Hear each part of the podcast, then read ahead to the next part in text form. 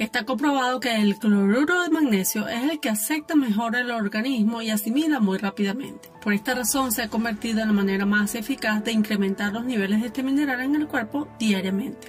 Y te explico por qué. Todo nuestro cuerpo es controlado por los nervios y estudios ya han indicado infinidad de veces que la causa de muchas enfermedades del sistema nervioso es la deficiencia de magnesio. Estos estudios confirman que el déficit de magnesio puede derivar en la aparición de diferentes graves enfermedades, sobre todo relacionadas con el sistema nervioso. Ahora, ¿cómo se relaciona el calcio con el magnesio en el sistema nervioso? En el cuerpo estos dos minerales tienen carga eléctrica positiva. Cuando entran en contacto con partículas cargadas negativamente, se una corriente eléctrica y los ácidos grasos comprenden la mayor parte del tejido nervioso cargado negativamente. Todos ellos trabajan positivamente en grupo para formar las corrientes eléctricas del cuerpo. Científicos estudiaron la conducción eléctrica a través de los nervios y su hallazgo más importante fue que mientras el calcio es el conductor principal de estas corrientes eléctricas, el magnesio es el que se encarga de mantener los niveles normales de calcio en el sistema nervioso. Es decir, que ambos minerales trabajan en conjunto para mantener el buen funcionamiento de este sistema en general. Es por esta razón entonces que los ácidos grasos omega 3, el calcio y el magnesio deben ser consumidos a diario a través de los alimentos y en suplementos para mantener un sistema nervioso saludable.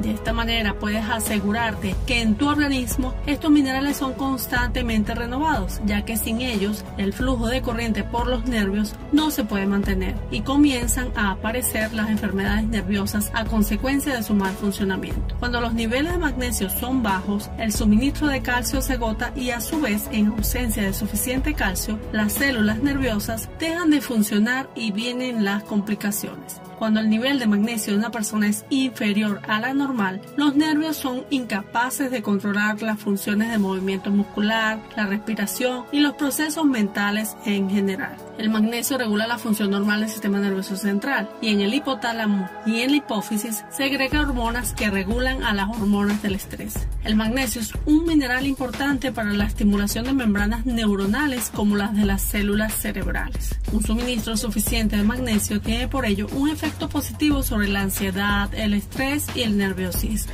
Pero en caso de que la reserva de magnesio se agote debido al estrés duradero, se reducirá la resistencia al estrés. Sin embargo, el sistema nervioso interviene en otros procesos de los que no somos conscientes, como el parpadeo, la comunicación entre neuronas o la conciliación del sueño. Cualquier alteración puede afectar nuestra calidad de vida. No olvides suscribirte al canal ya que es la mejor forma en que nos puedes agradecer esta valiosa información y que pases un feliz y maravilloso día.